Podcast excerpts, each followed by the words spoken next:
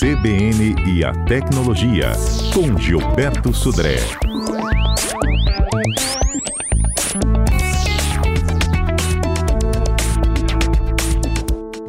Nesta edição do nosso Tecnologia, Gilberto traz como destaque o que é o cyberbullying e como combater esta prática, Gilberto.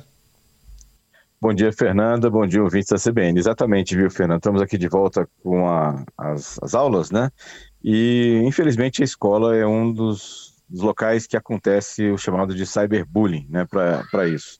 É, a internet não é uma terra sem lei, a gente sabe que não é uma terra sem lei isso, né, é, e a gente sabe que tem leis que protegem, né, essa situação da, desse tipo de crime, que é considerado um crime. Muitas pessoas não sabem o que fazer quando são vítimas do, do cyberbullying, né, nessa situação. Mas o que é o cyberbullying, basicamente? É a prática de ofensas, humilhação, né, ou ridicularizar pessoas principalmente no ambiente digital, seja na internet, através de postagens, através de comentários, né, preconceituosos nessa, nessa situação. E aí a gente tem uma série de exemplos, infelizmente, é, principalmente nas escolas, né, ou seja, entre colegas de turma, entre colegas de sala, nessa situação. Muitas vezes essa perseguição é direcionada a crianças, adolescentes e, e, mulheres, nesse caso, né? E a gente tem que lembrar que isso é um crime. Inclusive, é, esse ano foi publicada uma nova lei que configura a proteção em caso de crianças e adolescentes que sofrem bullying ou cyberbullying. Bullying, no caso, no, no ambiente né, analógico, né, fora da internet, e o cyberbullying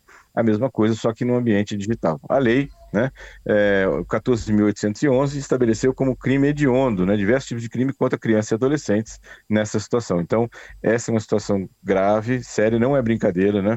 Cyberbullying não é brincadeira de criança nessa situação. A gente, quando um, só alguns se divertem, isso não é, não é brincadeira em relação a isso, né? E aí, o que a gente pode fazer em relação a combater né, esse tipo de crime, nesse caso? Né? Primeiro, uhum. desestimular os ataques. Né? Fazendo o quê? Não respondendo a esses estímulos, né? porque quem quer fazer esse tipo de ataque né, ou cometer esse tipo de crime, na verdade, ele está querendo, na verdade, plateia. Então, no caso do cyberbullying, a gente tem sempre três agentes nessa situação. Eu temos o, o atacante, né, o que faz, o que comete o cyberbullying ou bullying, a gente tem a vítima que vai sofrer né, as, as, ações, né, as ameaças e humilhações é, feitas pela, pelo atacante, e temos a plateia, né, ou seja, a plateia também, ou seja, o atacante normalmente faz isso buscando né, é, algum tipo de é, divulgação ou de fama ou alguma coisa em relação à plateia. Então, o de estimular os ataques é basicamente não responder esses estímulos, deixar isso para lá, ignorar os ataques, né, nessa situação em relação a isso. E aí, é, várias plataformas, né, o Instagram, o Facebook, o próprio X, tem suporte a canais de ajuda nesse caso. Né? Você pode entrar em contato com o suporte e informar conduta e o perfil envolvido na prática de cyberbullying, denunciando a conta do, do agressor. Não só a pessoa que foi a vítima, mas também a, a próprias, próprios amigos, pessoas dessa vítima, podem também ir lá e denunciar aquele perfil do agressor em relação a que, essa questão. Outro item importante é compartilhar essa situação com alguém, né? Seja com seu professor, seja com seus pais ou responsáveis, ou seja, as pessoas precisam ficar sabendo dessa situação, né?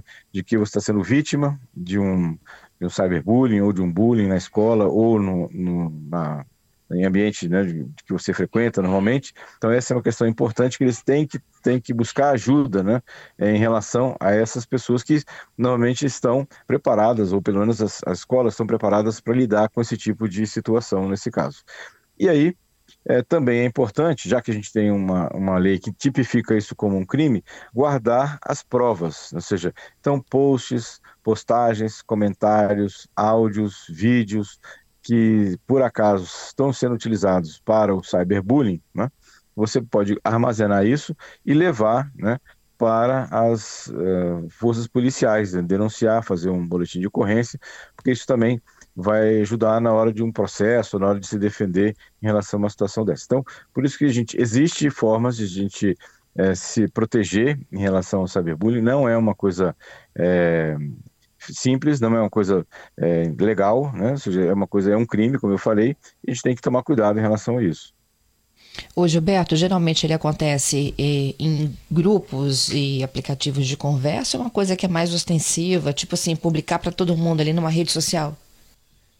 Tem as duas coisas, viu, Fernando? Tem a questão de, de, do bullying acontecer, por exemplo, num grupo de WhatsApp entre algumas pessoas, em que a vítima faz parte do grupo e ali é, essa, essa vítima vai ser de alguma maneira humilhada com comentários ou vídeos ou, ou fotos, por exemplo, nessa questão. Uhum. E tem também o cyberbullying que é feito numa rede social, de forma aberta, de forma ostensiva, né? É, tentando também é, achacar ou então humilhar a, a, vítima disso. Então tem as duas situações, obviamente que é, são tão graves quanto, no caso da rede social, é, diria que é mais grave porque o, o, impacto disso, né, a gente sabe que as redes sociais têm um poder de amplificação disso enorme, né, e, é, e faz parte, inclusive, da questão de, de estimular esse tipo de ataque, é você que viu uma postagem dessa situação de cyberbullying, né, de você não recompartilhar. Né? Ou seja, essa é uma questão também importante, você não recompa recompartilhar isso para não aumentar né, essa exposição da vítima. Sim. Aquilo se multiplica, hum. a gente perde até o controle, né? Exatamente, a, a gente não tem ideia. não né? consegue nem rastrear ah, o alcance disso. Exatamente, porque assim, a gente não tem ideia né, do, do poder né, de propagação, né, de amplificação de uma rede social, ou seja, um post que é feito que você compartilha com seus é, amigos e esses amigos você compartilha com seus amigos é uma progressão geométrica, né? Ou seja, você não, não tem ideia, não tem nem como você falou, não tem nem como rastrear, né? O completo alcance dessa situação. Obviamente que a gente sabe que tem como rastrear a origem disso. É, a, o anonimato na internet é uma questão cada vez mais difícil, né? Ou seja, é mais complicado. Então, seja, tudo que você faz na internet deixa algum tipo de rastro que é possível de rastrear. Então, ou seja, consegue se chegar até a origem, né? Do, do agressor, né? Nesse caso. Então, não façam isso porque isso é um crime e pode ter consequências graves para o agressor e para a vítima. É isso aí. E aí a gente reúne provas, faz print, salva tudo e procura uma delegacia Exatamente. de crimes é, cibernéticos, não é isso? Digitais, cibernéticos, exatamente. Se, se é um caso de, de, cyberbullying, exatamente, leva essas provas todas, faz um boletim de ocorrência, coloca isso lá claramente, porque isso vai dar é, uma, uma, uma base né, para um processo. A gente teve agora, a semana passada, né, ou seja, a prisão de algumas pessoas que cometiam esse tipo de questão. Então, isso é, hoje é um crime, como eu falei, e dá cadeia. Né? As pessoas vão, ser, vão presas por cometerem o crime de cyberbullying. Pois é, e o que impressiona, Gilberto, que muitas das vezes está sentado do seu lado, né?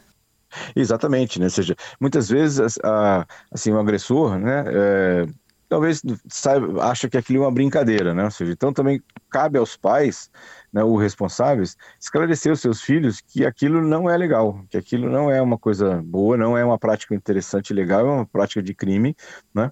E aí muitas vezes, né, e eu, eu já tenho alguns processos que já foram julgados, inclusive, é bem, bem lembrar disso, que os responsáveis daquela criança que cometeu o cyberbullying, eles são os, os, são acusados também, né? ou seja, então não é só não é a criança, o agressor que muitas vezes faz isso achando que é uma brincadeira, mas os, os pais dessa criança que fez né, a agressão também são responsabilizados judicialmente. Então é uma questão bastante grave, bastante séria nessa, nessa questão de cyberbullying.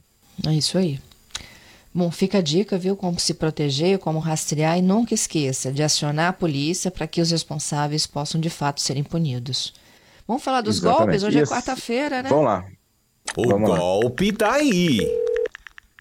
Muito bem, Fernando. A gente já comentou aqui algumas vezes, né, que o, é um mito, né, que a, os iPhones, né, e aparelhos da Apple são livres de vírus. Né? Na verdade, a gente já, já vem comentando que não são livres de vírus, que tem inclusive antivírus hoje já especificamente feitos para é, a plataforma da Apple.